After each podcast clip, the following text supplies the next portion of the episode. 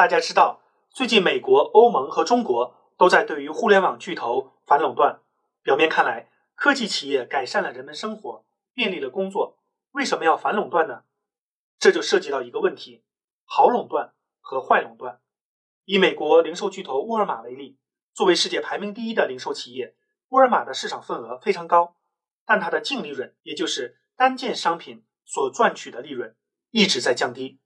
因此，沃尔玛越扩张，更多消费者能够更方便、更便宜的买到好东西，所以根本没有人对沃尔玛发起反垄断，这是好垄断。